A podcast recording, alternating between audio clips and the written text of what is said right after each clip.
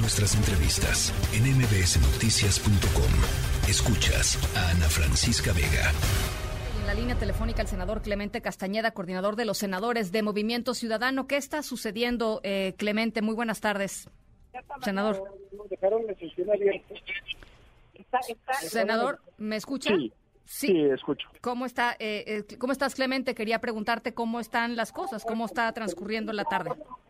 Hola, Ana Francisca. Eh, digo, aquí en el Senado sigue tomada la tribuna. Acaba de estar aquí el senador Armenta, presidente de la mesa directiva. Como había mucho ruido, no sé si es correcto lo que te voy a decir, pero aparentemente lo que hizo fue abrir la sesión, declarar que no había condiciones para sesionar, en lo cual tiene toda la razón y eh, anunció que por los medios oficiales se publicaría la sede alterna, que por supuesto no puede ser el Pleno del Senado. Nosotros lo que decimos y lo que insistimos es no nos vamos a mover un ápice. Hay una demanda en específico del bloque de contención en el sentido de que tiene que elegirse cuando menos un comisionado del INAI para que el órgano garante pueda trabajar y posteriormente desahogar la agenda legislativa, empezando por el 3 de 3 que han demandado las mujeres para eh, evitar la violencia contra ellos. Ahora, el coordinador Monreal dice que ya no puede hacer más con su bancada, ya,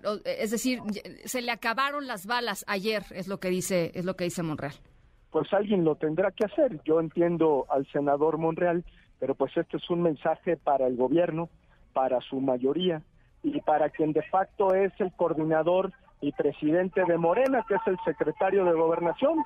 Está muy claro que ellos son los que han dado las instrucciones de eh, hacer todo este desgarriate, perdón por la expresión, porque es justamente su cerrazón, su falta de propensión al diálogo, este entendimiento que tienen ellos como si el poder y las instituciones públicas fueran patrimonio de unos cuantos y no ponerse a dialogar ya no digamos con las oposiciones, sino con mucha gente que está al tanto de lo que sucede en el Senado y que tiene demandas muy específicas por las atrocidades que quieren votar, pero muchas demandas que nosotros podríamos acompañar en la discusión parlamentaria. A ver, eh, senador, efectivamente el presidente del Senado, eh, Alejandro Armenta, eh, declaró abierta la sesión de hoy y anunció que los trabajos se van a, a llevar a cabo en una sede alterna.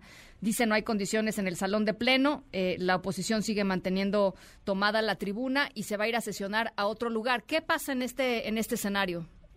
Vamos a esperar a la notificación oficial, que es justamente lo que le corresponde hacer a la mesa directiva, y sobre eso tomaremos decisiones, pero nosotros estamos resueltos a seguir eh, con la misma estrategia, es decir, tratar de seguir presionando, haciendo uso de nuestro derecho para que en el orden del día se atienda lo que se tiene que atender.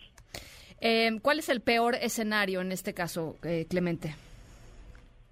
Eh, yo más bien pensaría... O sea, ¿cuál es el mejor y el peor, pues? Veamos. yo, yo pensaría que el, mejor escenario, poco probable, es que el gobierno deje de intentar de, impulsar iniciativas nocivas, entre otras diría lo de ciencia y tecnología, que es la desaparición del CONACIT, nos parece una aberración y hay una lista interminable de toda, perdón por la expresión, la diarrea legislativa de la Cámara de Diputados que quieren pasar a la Cámara de senadores. No, para nosotros el mejor escenario es que el gobierno rectifique, que quien despacha en el Palacio Nacional que renuncia a ser el jefe de Estado y más bien pues, parece jefe como de la horda eh, de porros que hoy tienen mayoría en muchas instituciones públicas, entendieran que no podemos dejar sin funcionar un organismo constitucional autónomo como es el INAI y que sacáramos adelante la agenda tan importante, repito, entre otras cosas, la reforma constitucional del 3 de 3 que demandan las mujeres.